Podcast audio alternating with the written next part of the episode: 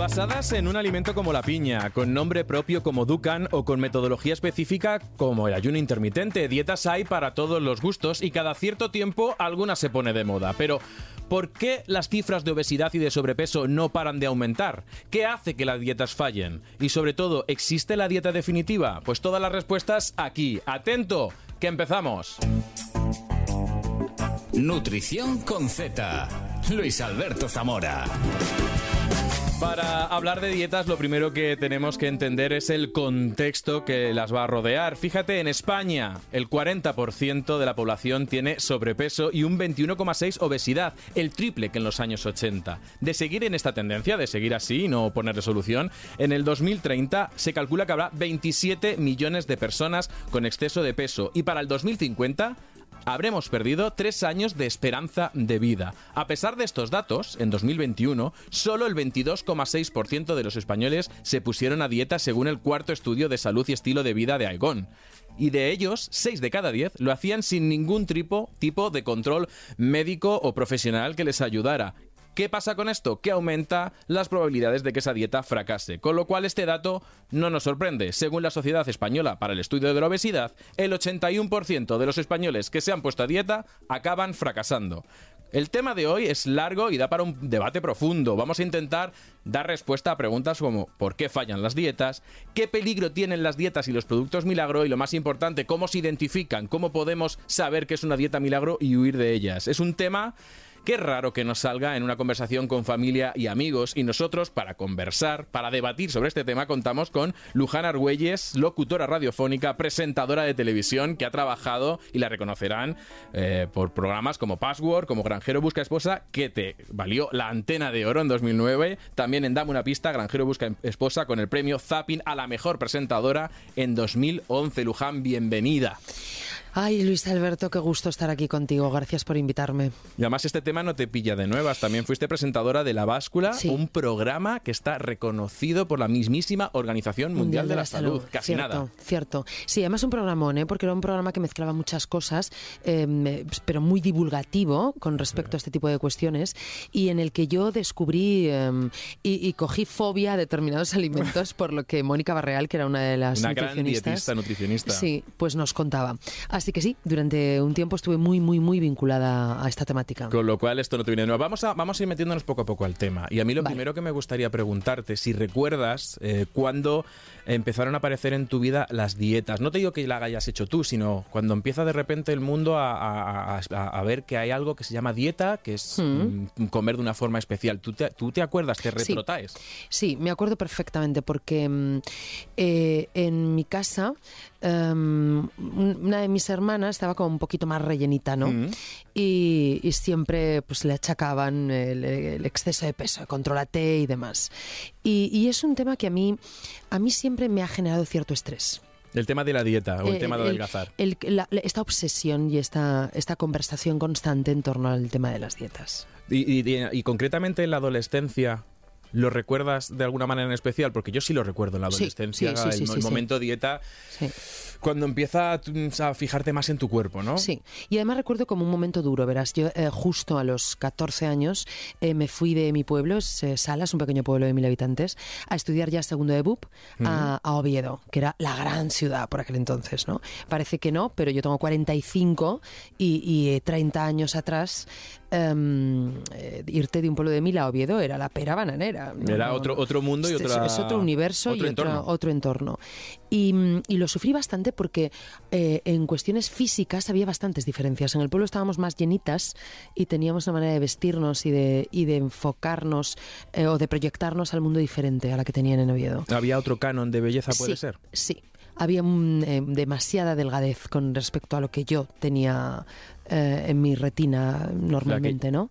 Ya veíamos y, que había una diferencia en sí. función de tu entorno que sí. se entiende que se entiende como delgado socialmente, que no es lo mismo que ah, cuando hablamos de salud, y, y cambia, ¿no? Cambias hmm. el entorno y te cambia perfectamente. Sí, aparte es como las películas americanas. Yo llegué a Oviedo y me encontré en un instituto igual, eh, o lo recuerdo tal cual, ¿no? Probablemente no fuese así, pero yo así lo, record lo recuerdo.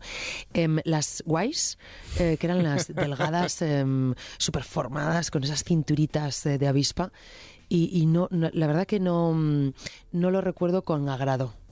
Pero fíjate que ya me has sacado un tema que es la relación figura corporal, peso, éxito.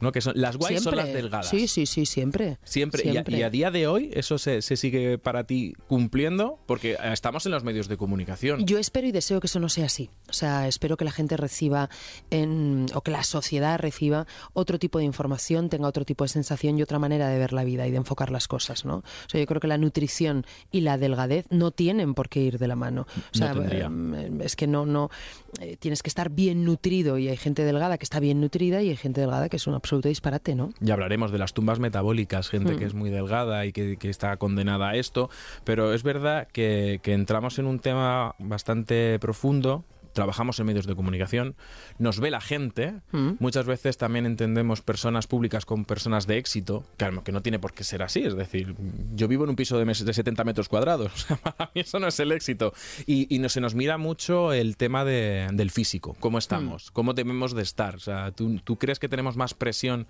o tenemos más influencia a lo mejor socialmente a, la gente con, con, nuestro peso, con nuestra figura, con nuestra forma. Mm, a ver, em, varias cosas, porque lo del piso de 70 metros y que no sea éxito es que yo el éxito lo, entiendo por otros muchos motivos, ¿vale, Luis Alberto? o sea, que no tiene nada que ver, no, no tiene nada que ver dónde vivas o el dinero que tengas para el éxito que alcances, ¿no? Yo creo que éxito es eh, eh, expandir tu alma y hacer aquello que quieres y, sentirte muy orgulloso de cuál es tu trayectoria vital, ¿no? Totalmente de acuerdo. Y que además eh, tu trayectoria vital esté alineada con tu yo esencial. Eso es un exitazo del copón. Y complicado. Em, y, y difícil porque la gente normalmente tiene, tiene sus miedos, tiene sus frustraciones, tiene sus eh, caminos premarcados por otros, en fin, entraríamos en otras cuestiones. Pero me hablabas, creo que se nos eh, se nos otorga demasiada responsabilidad a las personas que estamos en los medios de comunicación, ¿no? Eh, porque la tenemos, sin duda, en el momento en el que estamos delante de una cámara o delante de un micrófono. Fuera de eso, no. Me refiero a que, por ejemplo, en redes sociales hay en muchas ocasiones grandes batallas entre gente pública o actores, cantantes, presentadores y tal. Y mm, cosas que han ocurrido. Es que estoy recordando ahora mismo una, una anécdota entre Paco León y alguien en un avión y le grabaron y le pusieron en las redes sociales y no sé cuánto. Y ahí Paco argumentaba muy bien, oiga, mire usted, yo no soy 24 horas Paco León actor. Exacto. Entonces, sí tenemos responsabilidad cuando nos colocamos delante de un micrófono o una cámara. Fuera de ahí, no. Somos, eh, tenemos que atender a nuestros fans si nos apetece. Yo soy de las que atiendo a cualquier persona, pero ni por pública ni por no pública, por amable, ¿no? Y por, hmm. educación. Pero, pero nuestro, nuestra actitud ahí creo que tiene que ser responsable y educativa. totalmente. Eh, y, fíjate lo que le pasó a, Paco León. yo soy dietista, nutricionista, y yo si salgo en un medio de comunicaciones para hablar de nutrición. Hmm. Y yo sí he sentido la presión de que hablen de mi peso. ¿Ah, sí? Yo sí, sí lo he sentido. Sí, sí, hay comentarios en redes sociales de si has cogido peso o no has cogido peso, porque todo el mundo esperamos o espera que un dietista nutricionista esté delgado. Y entonces, Pero si estás eh, delgado. Fíjate, eh, ya me da igual estar delgado o, más gordo o, con más o menos peso, porque la respuesta que di es, eh, más que fijarte a lo mejor en mi figura, fíjate en mi análisis ¿no? de sangre. Es decir, estoy sano. Pero que es algo que hablamos, sí, sí, evidentemente. Y, podemos oscilar peso para arriba, peso para abajo, pero sí se ha llegado a hablar. Y luego, aparte que la televisión engorde o no engorde, eso es otro tema. Pero fíjate, cuando hablamos de dieta, hablamos de eh, y eh, sin querer hemos estado hablando siempre de perder peso, de delgado y demás. Absolutamente. dieta igual a reducir. Siete de cada diez personas que se ponen a dieta, según el estudio de Aigón, es para mantener o perder peso. Poca gente dice salud. Poca gente dice para mantener el colesterol a raya, para prevenir infartos, para prevenir... No, no, cuando hablamos de dieta es algo que, que, hoy ya deberían de aprender las personas que nos están escuchando, que es dieta no siempre es pérdida de peso. Hay mucho más. Y aparte te diré, fíjate, que mm, voy a quitar el abrigo para que se me vean estos collares monísimos, ya que también tenemos cámaras. Que no, eh, te decía, a mi hija en el colegio, y tiene seis años y medio, eh, tampoco les están enseñando qué dieta es igual a una mm, nutrición adecuada. Porque el otro día me dijo, mamá, ponme en la, en la ay, ¿cómo se llama? La agenda, ponme en la agenda que, que no me encuentro bien del estómago y que hoy dieta pero primero no podemos mentir. Y segundo, ¿qué me estás? No, es que ayer dos compañeras tenían dieta y les dieron unos macarrones. Cuánto Italia al parecer era una comida más rica que la suya, o ella lo entendió como más rico, sí, quería eso. Pero era porque estaban enfermas. Entonces, ellos ya entienden estar enfermo o estar mal de la tripa o lo que sea, es dieta. No les están enseñando que dieta es igual a eh, cómo te alimentas cada día. ¿Cuál va a ser mi dieta de hoy, no? Claro, es que fíjate, hay un, hay un tuit de una, de una compañera, que es Laura Saavedra, que me encantó y que me lo he grabado a fuego, que dice, tenemos tan normalizado comer, comer mal que al comer bien le llamamos dieta. Totalmente de acuerdo. Y fíjate, eh, si yo te preguntara, ¿qué es dieta? Esto es un término casi filosófico, porque la gente dice, estoy a dieta, y normalmente nos vamos a adelgazar. No, pues te digo, no lo he buscado en la RAE, pero... Yo tengo en- la definición, ¿eh? no te preocupes que no te quieren poner en un brete. No, yo diría lo que te acabo de decir, ¿no? Que La es nutrición, ¿no? cuál, mi- cuál va a ser mi nutrición en el, eh, en el día de hoy, ¿no? ¿Cómo me voy a alimentar? Pues tienes toda la razón. Etimológicamente, fíjate que me voy a poner ya serio. Me acaba de Etimológicamente, asustar. dieta significa forma de ordenar los alimentos durante el día. Y es algo que también tenemos que aprender. Cuando hablamos de dieta es forma de ordenar los alimentos. Puede ser para perder peso, no, puede no ser para perder peso y simplemente es para tener todos los nutrientes. Puede ser pues para eh, el estreñimiento, eh, hipercolesterolemia, corazón. Entonces, quitémonos el estigma de mm, estoy a dieta porque voy a, su- lo primero a sufrir para perder peso y, dos, que, que no siempre es para adelgazar. Y ahora si quieres entramos en el, qué es adelgazar.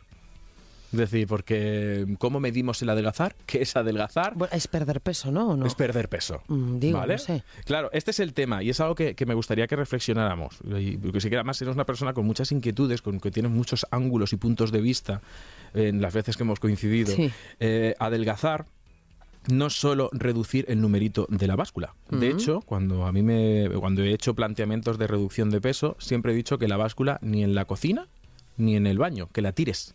Porque normalmente es como decir, no, es que, es que he bajado medio kilo, es que he bajado un kilo. Y siempre Bueno, hay gente absolutamente obsesionada con estas cosas. Yo me quedo bastante aluciflipada, que decía un concursante que tenía. Porque mm, yo creo que el que adelgazar, no adelgazar, lo vas notando con, con la ropa, ¿no? Por lo- ejemplo. con los pantalones, con las faldas. Yo lo tengo claro. Nunca he tenido una báscula. Y haces muy bien. No la tengo. Y haces muy bien porque la báscula miente más que dice la verdad. Adelgazar es perder grasa, que es lo que intentamos. Es decir, tengo un exceso de grasa corporal. El exceso de grasa corporal, eh, de- ya lo habrás visto en el programa, dependiendo de Sí. cómo se distribuya, lo de tipo pera, tipo manzana, Sí. todo esto hablamos, pero es perder tejido graso. Claro. Que puede no correlacionarse con que el numerito de la báscula baje. Y te voy a poner un ejemplo. Yo me pongo a una dieta hipocalórica de las de adelgazar, pero estoy yendo al gimnasio. Estoy perdiendo grasa, pero, Pero estoy no, el ganando músculo gana, claro. Estoy ganando músculo y a lo mejor yo no veo ahí que esté la... O estoy premenstrual o menstrual y estoy eh, reteniendo líquidos. reteniendo líquido. O tengo un tratamiento... Pues por ejemplo los antiinflamatorios, el ibuprofeno y todo este tipo puede que yo esté reteniendo líquidos, con lo cual yo creo que lo primero que tenemos que decir a la gente es que no se obsesione, que esto va más que, por lo que, has dicho tú, lo vas a notar en el vaquero poco a poco y que al final eh, la pérdida de peso es la consecuencia, no debe ser el objetivo para mí, tiene que ser comer bien, ¿no? El- cuidarnos. sí, El- sí. Y sobre, yo creo a, eh, que a mí me cambió el chip, uno por estudiar y dos por cumplir años.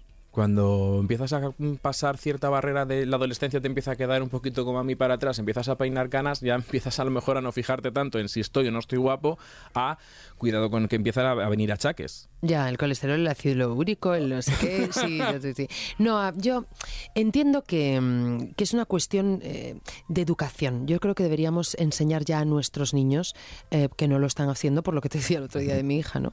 Eh, si les hablan de eh, d- dieta, o no, esto, dieta no, de mm, una merienda sana, de una que no lleven galletas, cosas saturadas, pero luego te encuentras con que todos los No, niños claro. de todo. Em, pero em, empezar a, educarnos en los beneficios de la alimentación, de una buena alimentación o de una mala alimentación, donde nos lleva, ¿no? Porque si no es muy complicado. que la es muy complicado.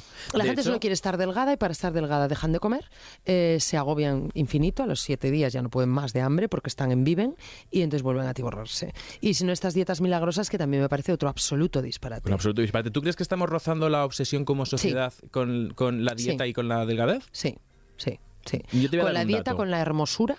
Con la hermosura. Eh, y, y yo creo que es con lo que más. Pues mira, según este estudio que de Aegon, que es bastante, bastante chulo, el 28% de las personas que tienen un peso normal, con el IMC, el índice de masa corporal, ellos creían que estaban por encima de su peso. Es decir, Sí, ¿tenemos referentes demasiado delgados? Sí, siempre, eso siempre ha sido así. ¿Son los mismos referentes para el hombre que la mujer? No. ¿Existen las fofisanas Eh, entiendo que sí, ¿no? Que, a nivel no- social? Porque yo el hombre fofisano, sí, Leonardo DiCaprio, no es un fofisano. Está un poquito metidito en carnes, pero está sano, es guapo y demás. Pero yo creo que a- hace poco que hemos encontrado el término fofisano en la mujer, que a la mujer se le ha exigido estar mucho más delgada que al hombre. Sí, bueno, a ver, no. Lo que sí ha ocurrido es que fofisano, o sea, un tipo eh, que está entrado en carnes, pues ha dicho, ay, chiquita fofisano, como que mono, y como que hasta le cojo de la mejilla. Y a una mujer, no, no, tú estás gorda, punto, ¿no? Y se ha reivindicado por parte de la mujer mucho el, no, no, no, vamos a, vamos a colocar las cosas en su sitio, ¿no? Él está gordo y yo también, y si él está fofisano, pues yo estoy fofisana.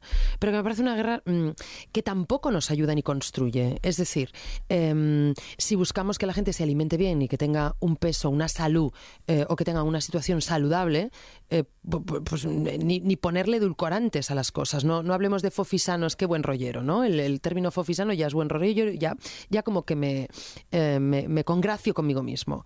Si buscamos que la gente tenga un peso saludable, el fofisano tampoco es saludable. Exacto.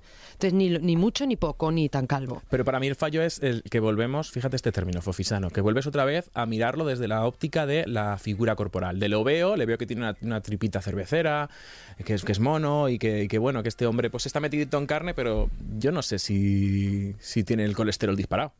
Yo no sé Claro. si Leonardo DiCaprio, y perdóname, Leonardo, si nos estás escuchando, que Pero no, por eso volvemos a lo mismo. Eh, al final, yo creo, Luis Alberto, que no, no ponemos negro sobre blanco. O sea, deberíamos pedir que una sociedad sea una sociedad em, saludable, que sea una sociedad culta, leída, eh, buenista, eh, que mire el, el futuro con ilusión eh, y no quedarnos en la pomada de quién está más fofisano, quién menos, pegarse porque las mujeres eh, tienen que estar más delgadas que los hombres. Siempre estamos enredando es que fíjate, en cuestiones absolutamente banales. si ¿no? tú miras quién se pone más a dieta, eh, en- el- el- del total de la gente que se pone dieta, el 64,8, casi el 65% son mujeres. Bueno, pero porque ¿Por vive- eh, vivimos sometidas a esta presión. Y, no, y esta presión y esta distorsión de la imagen corporal. Es decir, que muchas veces, volvemos al dato anterior, nos vemos más gordos de lo que estamos porque nos están vendiendo la delgadez. Y lo que me preocupa es que nos venden la delgadez como sinónimo de éxito. y, y yo veo... Lo habíamos estado alejando y tenemos también ejemplos en el lado contrario. ¿eh? Tenemos cantantes famosas que están reivindicando otros, otras formas corporales que no es la, la- la- la típica. Pero cuando abro Instagram y veo la- el fenómeno influencer, que ahora se va a meter el gobierno a regular, Sí. a que no puedan eh, publicitar alimentos, a que no puedan publicitar bebidas, pero yo las veía y entonces una foto en un jet privado, eh, delgadísimas, con un montón de amigos, con un novio guapísimo, con un montón de dinero y el problema es que esto nosotros lo decodificamos. Esta, a lo mejor eh, una persona que ya tiene cierta edad y que ya tiene cierta perspectiva, no, pero, pero me preocupa pues es un niño, una niña de 14, 15, 16 años donde somos tan vulnerables a, a- a los referentes que tenemos alrededor, lo decodifica como éxito. Y decodifica que para llegar a tener eso, tiene que ser así de delgada, así de delgado o así de fuerte. Porque eh, yo creo que la diferencia fundamental es que a, las mujeres se les exige una delgadez casi extrema, que a veces en Mm, Instagram sí. me tiro las manos a la cabeza, y a los hombres estar esculpidos por el mismo Zeus, donde todos los músculos tienen que estar marcados. Que yo te tengo. diría que en mi entorno, mm, que es amplio, ¿eh? Tengo una. Pero voy a decirte la cantidad de contactos que tengo. Por favor. Eh, en- no sé dónde se mira, pero míramelo tú. En- entre mi agenda no hay este tipo de personas ¿eh? que, que les Suerte. piden a los hombres que tengan no sé cuántos músculos en el cuerpo. Pero, ya- No. pero fíjate. Pero a la inversa sí. Sí que me encuentro con o sea, piensas que hay más presión porque la mujer que se- 3.188 contactos. Casi nada. Esto es exclusiva. No. Me has dado una exclusiva de cuántos no contactos recuerdo, tienes en el imagínate, móvil. y luego estoy más sola que la una. Pero, pero no recuerdo así a mí mm, que mm, las chicas de mi entorno tengan esa, esa necesidad de ¿Sois más, tener un sois hombre. más compasivas con la No, no somos compasivas. ¿O Ojo con el lenguaje, Luis. ¿O sois más realistas? O es que no nos parece un detalle relevante. ¿O no os parece un taller relevante? Claro. Qué importante es eso, ¿eh? Claro. Qué bien subrayado. Claro. Es que no es relevante. O sea, pero em, hay grandes diferencias entre el hombre y la mujer em, en este sentido, ¿no? O sea, yo, de hecho, hablamos mucho ahora, somos un montón de divorciados sin pareja, y hablamos mucho ahora sobre lo que buscamos en el otro sexo. Eh, bueno, en el mismo sexo, de tratarse de- de- del colectivo homosexual, lesbianas y demás, ¿no? Pero nosotras casi siempre terminamos concluyendo que buscamos que nos, que nos enamoren eh, a través de la parte más intelectual, ¿no? Y yo ya soy la que me vengo súper arriba y digo, yo quiero que me secuestren el alma y tal, ¿no? y, y los hombres no, no, no tienen esas necesidades. Oja- Ellos pues son mucho más visuales. Ojalá sea así también para las nuevas generaciones, que es lo que me preocupa porque les veo jugando a ser influencers. Eso me, me pareció brutal, eh, ver a, a los hijos de unos amigos con, con, con, con 10, 11, 12, 14 años, eh, no un poquito a lo mejor más pequeñas, y les veía jugar y estaban jugando a ser influencers. Hacían como que se grababan en YouTube. Pero también es normal. Y a mí de eso me da, me da pánico. Ya, Luis, pero es normal. Ellos han nacido en la era de la tecnología y es normal que sus referentes sean esos y que las cosas que les gustan sean los teléfonos y las videoconsolas. Pero es que en nuestros tiempos eh, jugábamos a V, a tragarnos mm, las, las ratas. ratas. O sea, no sabría decirte que es mejor. Pues, volviendo al tema de, de hacer dieta, cuando miramos los datos eh, y, y en este estudio de, de Aegon preguntaban qué es o qué, o qué- o- o qué entendían por hacer dieta y, y- y cuando la gente se pone a dieta por sí misma, que también es muy preocupante, Hmm. decía que el 57,8% de los encuestados lo que hacía era dejar de comer algún producto o alimento. ¿no? Sí. Identificábamos esto engorda, esto fuera. El 50% reducía cantidades, es decir, Mm. como menos, como lo mismo que estoy comiendo y como menos. Y solamente un 13%, entre una o dos de cada 10 personas, iba a manos de un profesional. Imagínate. Imagínate el riesgo que puede tener esto. Tú lo vives a tu alrededor, el, el que la gente cuando necesita ayuda va a un dietista o No, no van. mm, No. tiramos de Doctor Google. Yo creo que no, a no ser que sea ya una cosa muy mm, extrema, ¿no? Que sí que tenemos en, en el círculo gente que ha tenido que bajar mm, 15 kilos, sé qué, entonces ahí sí, ¿no? Pero si No, no, te hablo de los 15 kilos. Te hablo, fíjate, te voy a poner un ejemplo. No sé si lo has vivido o a tu alrededor alguien.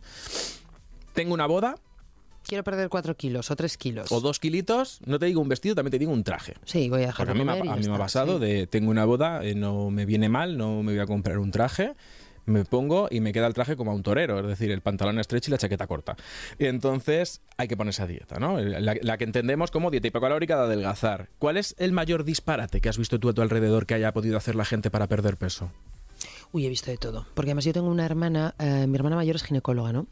Entonces, eh, un- en nuestro entorno alguien se puso a dieta, un tipo de dieta que no, que no diré, porque a mí los conflictos no me gustan. Entonces, Pero ¿para está qué? una dieta muy famosa. Una dieta muy famosa. Vale. De estas que ya sabes que Con nombre propio. eh, y con mucho famoso que la practica. Vale. Mm, Ya está. vale. Es que en este saco ya nos hemos quedado muy amplias. Hay muchas, pero más o menos sabemos Vale. cuáles. Y entonces esta, esta persona en nuestro entorno la estaba, eh, bueno, estaba descubriendo y estaba entrando a, a practicarla, ¿no? A, a- sí, practicarla, a llevarla a cabo, ¿no? Y mi hermana, uff, se ponía mala. Decía, tú no sabes lo que es todo esto, Luján. No, no, no, la gente no, no dimensiona lo que está haciendo con su cuerpo. Pero bueno. ¿Tú mm, cómo, ¿Tú cómo identificas una dieta milagro? Tú te empieza a contar una, una- una amistad, alguien... Es que yo no hago ni... Pero te empieza a contar perdón, de, estoy haciendo esto. Perdón por lo que Ni No. puñetero caso. Ni puñetero caso. Ni puñetero caso. Pero a si te las la- dietas si te- milagro y a Si te cuentan, estoy haciendo esto, para ti, ¿cuáles son las señales de alarma? De decir, eso es una dieta milagro. Es que no, no mantengo este tipo de No conversaciones. mantienes, fíjate. cortas, decir- Yo corto, sí, sí, sí. A mí es que esta- me parecen tonterías. Cuando empiezan con si el ayuno, el, el batido de no sé cuánto, eh, voy a hacer la mm, microbiótico de no sé qué, la chiaguachi fichignachi. Eh, yo, yo, yo ya... Ahí desconectas. Yo me hackea la cabeza. Pues ya, ya tenemos un consejo para la persona que nos está oyendo. Si tiene nombre propio, más normal, lo más normal es que sea una dieta milagro. Si es la dieta de, da igual, ¿eh? un, met- método, un alimento, un nombre de un doctor o doctora muy famosos, ya eh, huele a milagro. Y hay que huir. Total. ¿Qué más? Sobre todo para que la gente entienda eh, cómo podemos identificar una dieta milagro. Cuando nos prometen perder muchísimo peso en muy poco tiempo, milagro. Mira, principalmente porque cuando tú ganas peso, no lo gan- no, tú no te acuestas y al día siguiente te levantas con 5 kilos. Esto va poco a poco. ¿no? Yo siempre digo, ¿cuándo te has dado cuenta de que has cogido peso? Cuando cambia el tiempo. Cuando te pones la ropa del verano anterior. Yo es que estaba, yo estaba muy delgada este verano, ¿no? Pero, pero me he dado cuenta, pues ahora, que estamos ya en marzo. ¿Tú ya has hecho ya ese ejercicio de.? Yo, yo, no, yo lo estoy intentando evitar. No, tío, pero- de ponerme la ropa del año pasado. A ver yo qué, a desde ver qué verano, pasa. desde septiembre, ahora dije, "Uf, yo estoy, yo cogí. A ver que no pasa nada porque yo No estaba súper delgada, ¿eh? Entonces, em, pero digo, yo estoy, yo lo estoy notando, yo me estoy viendo redondita, más redondita en el espejo. déjame tirarle el vestido del año pasado, zasca. Fuera. O sea, voy Un que parezco chicholina. Pero escucha, un motivo más para irnos de compras que Ay, también que está no, muy que no. Yo, no me pienso poner a- a- para nada porque yo soy una persona eh, que, que ahora mismo tengo una situación Que estoy muy delgada, ¿no? Pero no, estás estupenda partiendo de eso. Pues eso, si nos prometen una pérdida de peso muy grande en poco tiempo, Tururú. mm, huele milagro. Si son muy, muy, muy, muy bajas en calorías, menos de 1500 kilocalorías, corremos el riesgo de que tengamos deficiencias de vitaminas y minerales. Claro. Son tan pocas calorías que no caben los nutrientes. Entonces, normalmente los profesionales, menos de 1500, ya sabemos que hay que andar con cuidado si hay que meter un suplemento nutricional. Y es muy raro una dieta de, mil- de menos de 1500, muy raro. Cuando te prometen que no hay esfuerzo. Cuando yo veo sin esfuerzo, mm, milagro. Cuando Pero que además esto es una chorrada, Una chorrada. Luis. O sea, en el momento en el que tú, a mí por lo menos, ¿eh? seré yo, que estoy fatal de la cabeza, pero a mí me dices, tienes que dejar de tomar agua. Yo ya, yo ya estoy, yo ya al segundo día estoy obsesionada con el agua. Imagínate, ¿sabes lo que te quiero decir? O sea, que siempre va a ser un esfuerzo, porque cualquier cosa que te quiten, tú te vas a prohíben, obsesionar con lo que te quitan. Claro. Entonces ya es un esfuerzo. Luego, si un alimento es muy bueno o muy malo, es decir, oye, eh, come de- esto, y esto pasa, ¿eh? Mira, pasaron con las bayas de goji, ha pasado con la avena. Que, que es verdad, que es un cereal muy interesante, pero es que ahora todo tiene avena. Todo comen avena sin cesar. Entonces, cuando algo es muy bueno. Leche de avena, malo, venga de avena. Todo de avena. Todo o sea, avena. Y recetas de avena, toda la que tú quieras por internet, que ahora con avena se hace de todo, hasta se puede escayolar el techo, ¿eh? increíble. y luego, si tienes que gastarte el dinero y comprar pastillas, batidos, infusiones específicas, huele a milagro, para que lo tenga muy claro la gente que nos está escuchando, que huya de eso totalmente. Todas las barritas y todo esto, tururú, ¿no? Torurú. Es decir, eh, lo volvemos a repetir. Si es que, eh, mira, el adelgazar es un, una consecuencia de comer bien. Con lo cual, eh, que no te cuenten otra cosa. Y esto de sin esfuerzo, el esfuerzo cuál va a ser? Eh, reeducarme nutricionalmente. Es decir, esto lo primero que tenemos que quitarnos de la cabeza es, es una dieta de un mes, de 15 días y luego vuelvo a hacer lo que, vuelvo, lo que está haciendo siempre. Cuidado con esto. Pero mira, he traído, para que me digas si las conoces o no, las dietas más seguidas este último año. A ver. ¿Vale? La primera, eh, cuando- si tú miras Google Trends, ¿no? Es decir, ¿qué se ha buscado Sí. en España? Y que... La primera es la dieta detox. ¿Te suena? Sí, esta me suena. Pero no sé cómo funcionan, ¿eh? Porque no oigo hablar de ellas, pero ya te digo que yo desconecto. Pues esta dieta eh, lo que te promete es que tú necesitas detoxificar el cuerpo, que Ah. eh, tienes que hacer un- o con batidos, o con alimentos, o con infusiones, eh, eliminar toxinas y Hmm. que tu cuerpo funcione bien. Sí. A ti si te cuento esta promesa, ¿cómo te suena? ¿A milagro o a realidad? A mí me suena chino mandarino, porque digo, a ver, ¿qué editor ni qué dietas? Em, digo que, que, pues que si mi riñón funciona bien o tal y cual, pues ya, ¿no? ¿Qué más detox? Ahí, es que está- la has dado en el clavo. No sé qué más detox pretenden. O me hago las transfusiones de los Rolling Stones, pero eso no es un detox eh, de, de No, tema tampoco. alimenticio.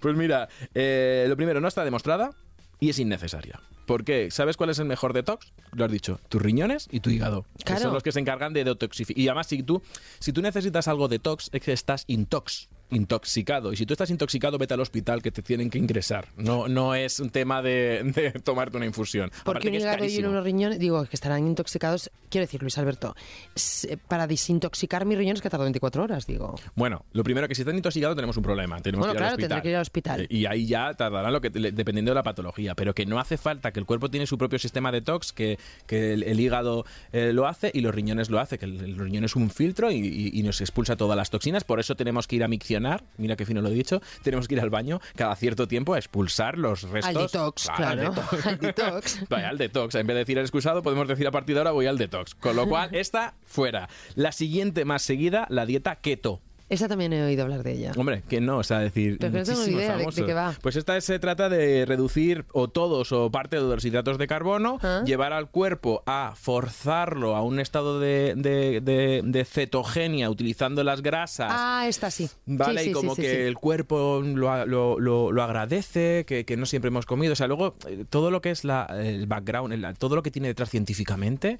es maravilloso. ¿eh? Tienen unos guionistas que ya quisiéramos nosotros para un programa, porque te lo Pero hacen. yo no te entiendo lo- por qué no están perseguidos por la ley. pues fíjate, eh, este es un tema que los dietistas estamos calentitos. Es decir, ojo, porque al final esto tiene consecuencias que ahora hablaremos, pero esto debería de estar perseguido. Esta otra dieta milagro, pero a ver, eh, tiene.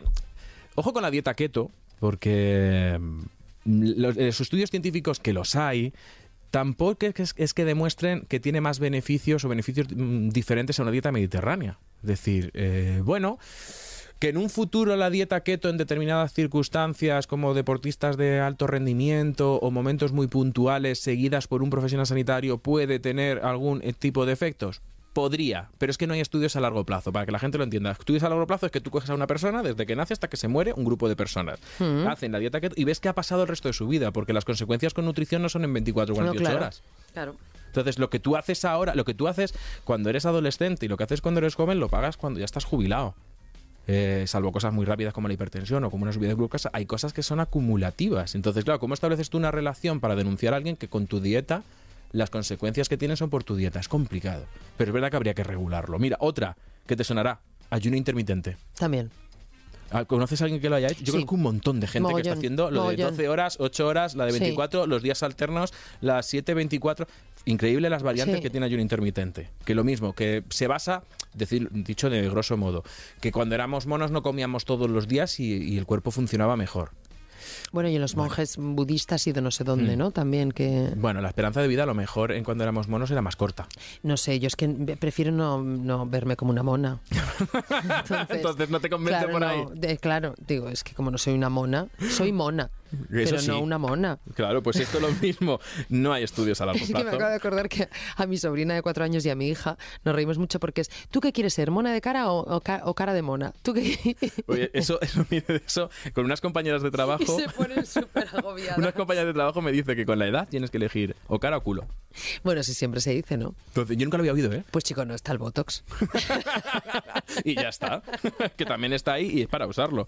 Eh, pues esta, la del ayuno intermitente, no tiene estudios a largo plazo, no está demostrada, tampoco sea, mm, tiene beneficios mayores a la dieta mediterránea. Entonces, bueno, si la hace algún oyente que nos esté escuchando ahora mismo, pues siempre con un profesional, porque que nos controlen a ver qué está pasando. Y por último, otra que fue famosísima, porque la hizo una persona muy famosa, que era la dieta sin gluten.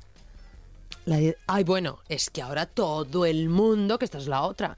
Tú si quieres ser fashion, ¿Quieres No estar te- en el mapa? vamos, si quieres ser la totality de la cena, no lleves un roles. Di que es que quieres dieta sin gluten. Eso ¿Sí? es lo máximo. Por favor, ¿me puedes traer eh, pan sin gluten? Es que no, no tolero el gluten. Bueno, intolerante a la lactosa también es muy fino. Sí, también lactosa. También es súper fino. Yo es que como soy de Asturias, chico, insisto, de un pueblo de mil habitantes, no soy intolerante a nada. No hay, a mí el gluten me- es que me da lo mismo. No tengo alergias a nada. Digo, ya, gente, es que ahora está súper fina con Sobre esto. todo ¿no? porque es innecesario. Mira, varias cosas en la dieta sin gluten. Uno, que es innecesaria. Dos, que no adelgazas más. Eh, que ¿Pero por qué le ha dado a la gente por el gluten? Pues porque tenemos que buscar un culpable, porque es más fácil buscar un, culpa- un culpable externo y decir, ay, no es, la culpa no es mía que tenía unos malos há- hábitos alimentarios y me tengo que reeducar y aprender muchas cosas. No, la culpa es del gluten que me la han estado metiendo. Hay un Ya. proceso psicológico que es la desculpabilización, de ya la culpa no la tengo dentro de mí, está fuera. Y entonces, cada cierto tiempo, el gluten, eh, hemos, hemos luchado contra el colesterol, contra las grasas saturadas, y luego ya hemos viendo que todo es relativo. Entonces, el gluten, de repente, pues una persona muy famosa hacía dietas sin gluten, tú la ves en redes sociales, en, en televisión, está estupendísima, pues chica, tiene que funcionar el no se puede gluten. decir el nombre, ¿no? No, hay hay varias. Ah, vale. Están al otro lado del charco. Es decir, Vale, entre vale, ellas una cantante muy, muy, muy, muy famosa y muy, muy, muy rubia. Pero lo mismo, que no está demostrado que el gluten es una proteína, que encima las proteínas es de lo que menos calorías aporta. O sea, es decir, las grasas son eh, 9 kilocalorías por gramo, los hidratos de carbono 4 y las proteínas 4 kilocalorías por gramo. Entonces no, no, no tenía ya lógica. Lo segundo, si no eres, eh, no tienes un problema con el gluten, quitarlo. Y luego, ojo con los productos sin gluten, que cuando tú quitas el gluten para que tenga el mismo sabor y textura, tienes que meter otras cosas. que se metía? Grasas y azúcares. Entonces, me quito el gluten, pero me estoy haciendo un exceso de grasas y azúcares. Y cuando le abrían los ojos a la gente, tenías dos reacciones. Ostras, he estado, hemos sido engañados, y entonces dejo la dieta sin gluten y otra. Incluso me han llegado a, a- como a poner en entredicho, ¿no? De, de- de si sé o no sé de nutrición. Y es como, bueno, pues luego cada uno que se crea lo que quiera. Con lo cual, oye, de estas personas que has visto alrededor, me ha encantado lo del imaginario que nos has hecho de la dieta sin gluten porque lo has descrito perfecto. Lo de, no, yo sin gluten, no, yo Ay, sin no, yo sin gluten, no. Un poquito de Ay, agua pero con gas. no, por favor, es que, ay, no, que no toque el, el jamón. El, el otro día en un restaurante nos ponen ahí un jamón monísimo, o sea, que es que es que cantaba el jamón y encima así como de aperitivo de gratis, ¿no? Y viene el camarero con su y viene con, el, no, no, por favor, no, por, no ponga usted ahí el pan. Yo pan sin gluten. Y que no Y toque yo, el jamón. Ay, Dios y que no toque el jamón. El otro pan. ¿Sabes? Porque si no, ella no podía coger el jamón. Yo decía, esto es un disparate, tío. Se nos está todo". yendo la cabeza. Pero luego lo demás, eh, la- el resto de la comida no preguntó si había gluten o no había gluten en el resto de, No, claro. de alimentos. Que a mí también me ponen un, un- un 5J y no pregunto si tiene gluten. No, claro, pero que, el, camarero casi le salta el plato y se nos cae el jamón porque no podía poner el, el pan. Es es que esta señora. Oye, ¿y consecuencias de esta gente has visto? Consecuencias. Es decir, de, de gente que hace dietas milagro ¿Tú has llegado Sí, bueno, a ver algo? el, el yo-yo sin cesar, Por ¿eh? supuesto. Eso sin cesar. Pero bueno, yo creo que al final terminas entrando unas, en unas obsesiones que no son nada, nada amigables luego, ¿no? Porque te conviertes en, en el mayor juez de ti mismo Hmm. y en un y vagas por, por, por la vida eh, criticándote todo el tiempo porque no consigues ese objetivo que es mm, que, que no es otro que entrar en una disciplina. Exacto. Mira, me lo has dicho muy bien. Eh, una de las primeras cosas, la primera, la consecuencia que siempre tenemos en la cabeza es el efecto yo-yo. Pierdo Hmm. 3 kilos, cojo 5. Que Claro. ahora explicaremos por qué. Que tiene, y aparte, el peligro del yo-yo ya no solamente es el disgusto, sino que acabas convirtiéndote en una tumba metabólica, ¿vale? Pero es verdad que has señalado los trastornos de la conducta alimentaria. Llega un momento que te haces como, como a- a- no adicta a las dietas, pero no sabes vivir si no es dieta y empiezas a tener miedo a no, a hacer dieta por si de repente se te dispara el peso. O sea, yo he Sí. visto gente, ¿no? De, Sí.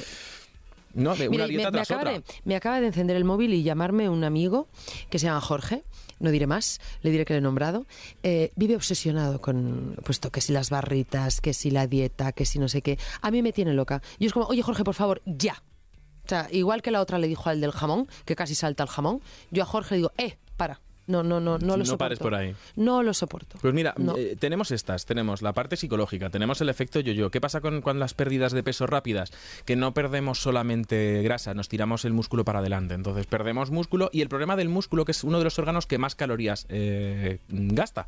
Sí. Por el hecho de estar vivo, es de los órganos que más calorías gasta. Con lo cual, cuando una persona tiene más músculo, eh, necesita menos quitarse menos calorías para adelgazar. Con lo cual siempre decimos lo de, oye, la dieta es dieta más deporte, porque pierde grasa, gana músculo y te vas a mantener mejor evitando el yo-yo. Claro, una persona que está haciendo yo-yo constantemente está perdiendo músculo, perdiendo músculo y se convierte en una tumba metabólica. Personas que a nada que se pasen eh, eh, aumentan de peso porque casi no tienen músculo. ¿Qué es lo que normalmente se ha dicho? Es que soy de metabolismo lento. No, a lo mejor es que tu composición corporal no te acompaña. Y antes que ponerte a hacer la dieta, métete a hacer levantamiento de pesas, que no pasa nada incluso siendo mujer. Que muchas veces, de, no, no, no, yo he visto en el gimnasio mujeres que no quieren levantar pesas porque a ver si me voy a poner, no te vas a poner de ninguna manera. Saca músculo, que es el de las mejores maneras para mantener el peso. La mejor Total. dieta de mantenimiento es músculo. Y además, te, mm, fíjate, mira, yo en los dos, en- desde el año 2018 he tenido, en estos, estamos en el 22, cuatro años, dos momentos muy críticos eh, a nivel emocional y perdí muchísimo peso.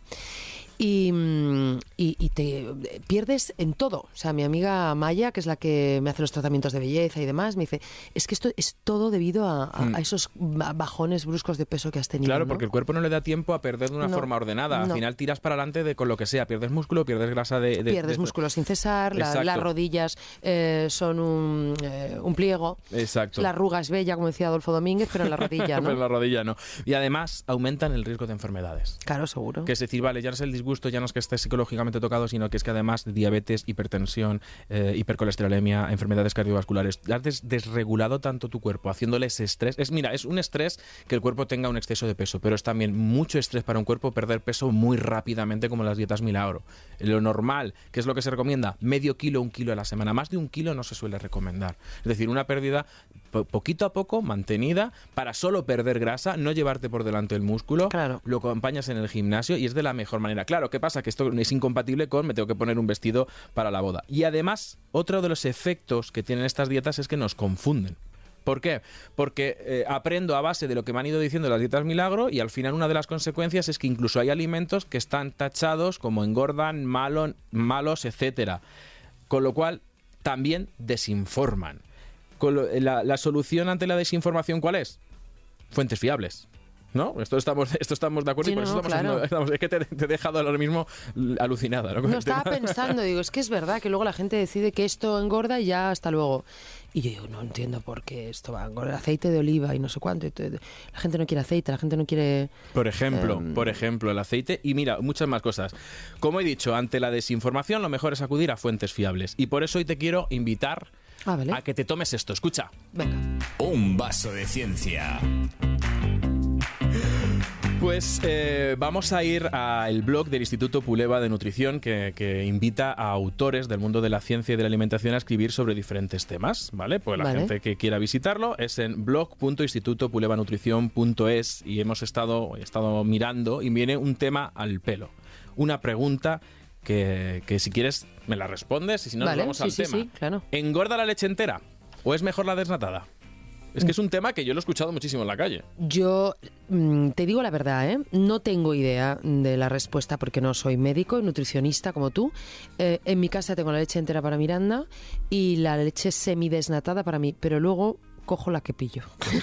o sea, que de la que haya. Y más ahora, ¿no? Con la, de la que haya. Cojo la que pillo. Y para la niña, y, no sé, quiero preguntarte, yo le doy leche entera porque tiene seis años, pero la gente me está diciendo que estoy loca, patarada, que leche de omega, que leche de no sé cuánto, que leche sin lactosa.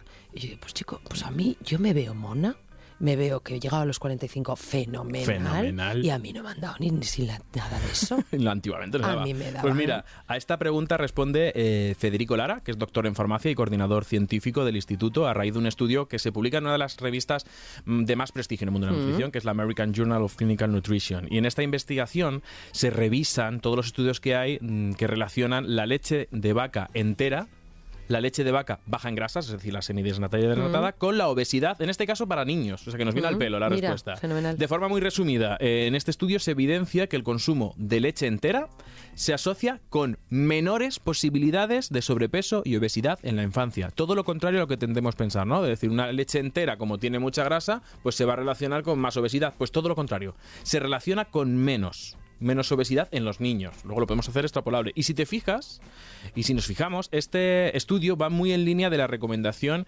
las recomendaciones más actuales, eh, actuales en cuanto a los lácteos. Es decir, los dietistas nutricionistas hace ya unos años que recomendamos lácteos enteros sin azucarar. ¿no? Como el mm. yogur entero sin azúcar, la leche entera. ¿Por qué?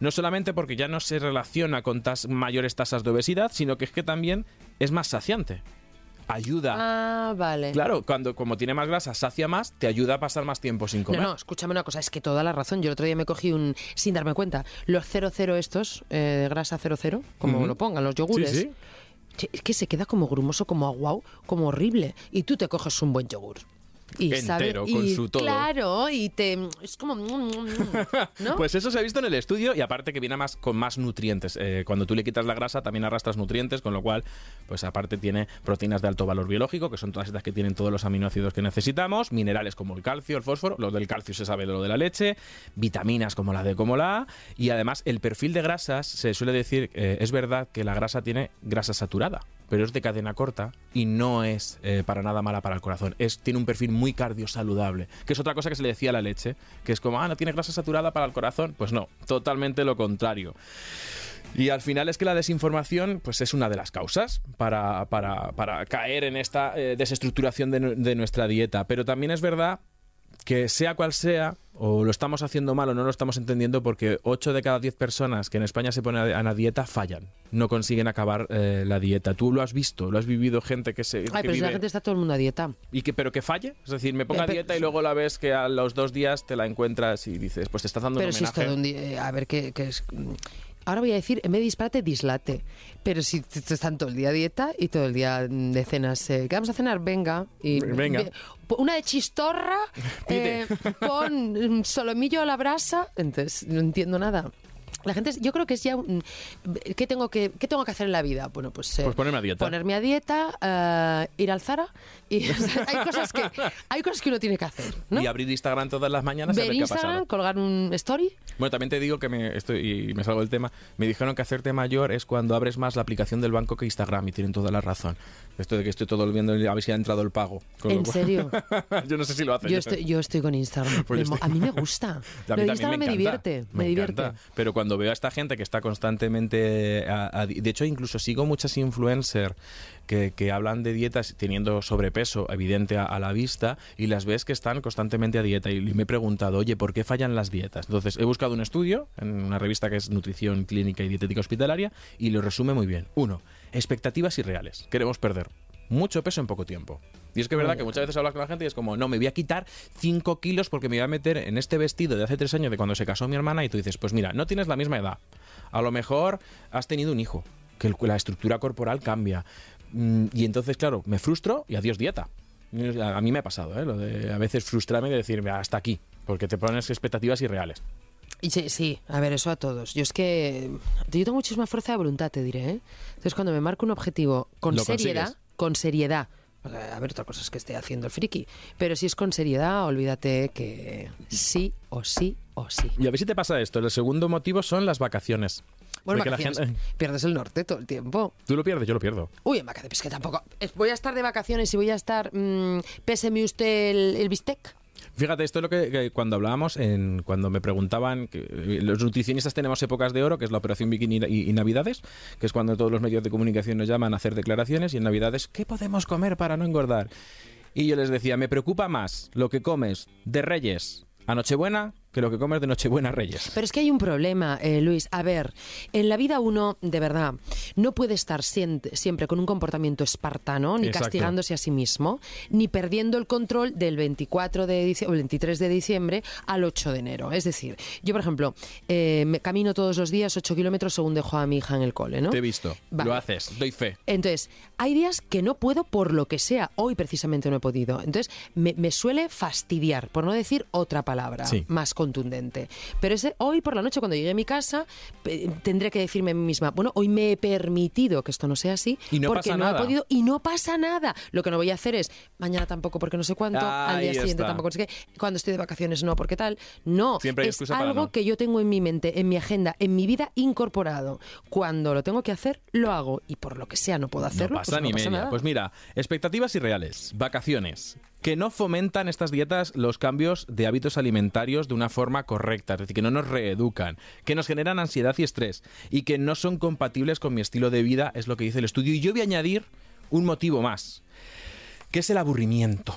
El- cuando tú te pones a dieta y haces la dieta PP, pollo plancha.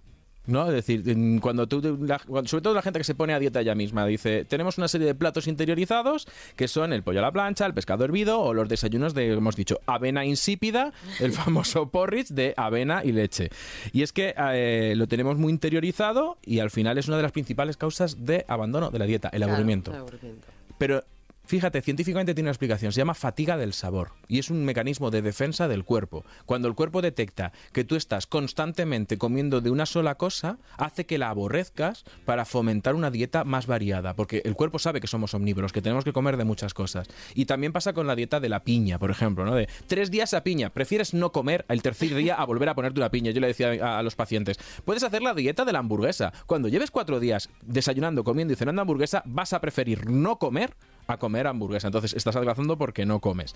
Con lo cual, la solución también tenemos que aprender a variar nuestra alimentación, a hacerla más divertida y entonces te voy a proponer un juego Vale. tirando de eh, los grandes clásicos de la tele. A ver si adivinas de qué va. Un, dos, tres, complementa otra vez. Ay.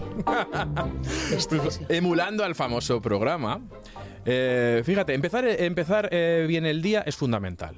Y el desayuno, se sabe que las personas que desayunan bien, como que han empezado bien el día y ya hacen bien el resto del día. Y además, eh, el desayuno encaja perfectamente en una dieta eh, saludable. ¿Vale? Es verdad que no, esto de cinco veces al día ya no hace falta que sea así, pero el desayuno está visto que se relaciona con esto. Una opción fácil, los cereales, ¿no? Y tenemos una, una gama muy amplia. Tenemos desde los cornflakes de toda la vida hasta unos que acaban de salir al mercado que me parecen maravillosos, que son unas almohadillas de trigo 100% integral, sin azúcares añadidos, sin eh, edulcorantes, que no tienen otro ingrediente. Es decir, yo das la vuelta a la caja, poner ingredientes, trigo 100% integral. Esto es maravilla porque hasta hace poco no existían. Tú te metías en los cereales y, y tenían algo. Problema. Son sanísimos, pero que como todos los días tú desayunes leche con estos cereales... Te aburres. Te aburres. Claro. Con lo cual, mi pregunta es, por un apartamento en Torrevieja, Alicante, aunque ya me está haciendo Iván gestos de que no tenemos presupuesto para el apartamento, bueno, pues por divertirnos. Bueno, venga, va. un, dos, tres, complementa otra vez. ¿Con qué podemos complementar estos cereales para que cada vez sean diferentes y evitemos la fatiga del sabor? Yo digo, por ejemplo, leche. Podemos comerlos con leche. ¿Con qué más se te ocurre que Bueno, podemos con tomar? zumos, ¿no? Con zumo. Con kéfir. Yo digo... Ay, yo qué sé, con, yogur. Con yogur. Venga, yo digo con arándanos. Em, pues con, con naranja. Con, Con naranja. está Bueno, rico. con cualquier fruta, ¿no? Sí. Es decir, tenemos, venga, lácteos, hemos dicho leche, yogur, kéfir, queso fresco batido y bebidas vegetales. También. Claro, No, no, no, o sea, no son equiparables a la leche, pero oye, también te puedes un día con, con bebida vegetal de avena, mm, de almendras, de nueces, que tiene ahí su Mm. saborcillo. ¿Se te ocurre algo más? Chico, no, yo ya estoy pensando ya en el vino tinto, es que ya no nos queda nada. Pues mira, Claro. fija, ese es el problema. Tenemos muchísimo más. Eh, frutos secos. Cojo mi leche, le echo Ah, los cereales, vale. le echo anacardos, le echo un poquito de nueces, de almendras, de avellanas. Eh, Ya Va- tiene o sea, toda la claro, es que yo no te estaba entendiendo, Ah, Luis. es culpa mía. O sea, no, entonces nosotros echamos leche todo el tiempo. ¿O y no? luego- o no.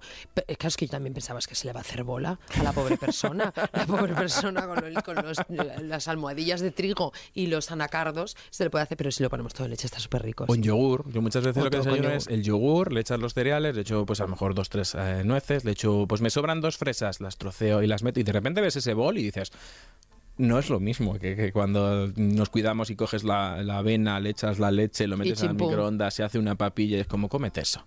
Pues muy sano y muy... al final lo rechazas. Sí.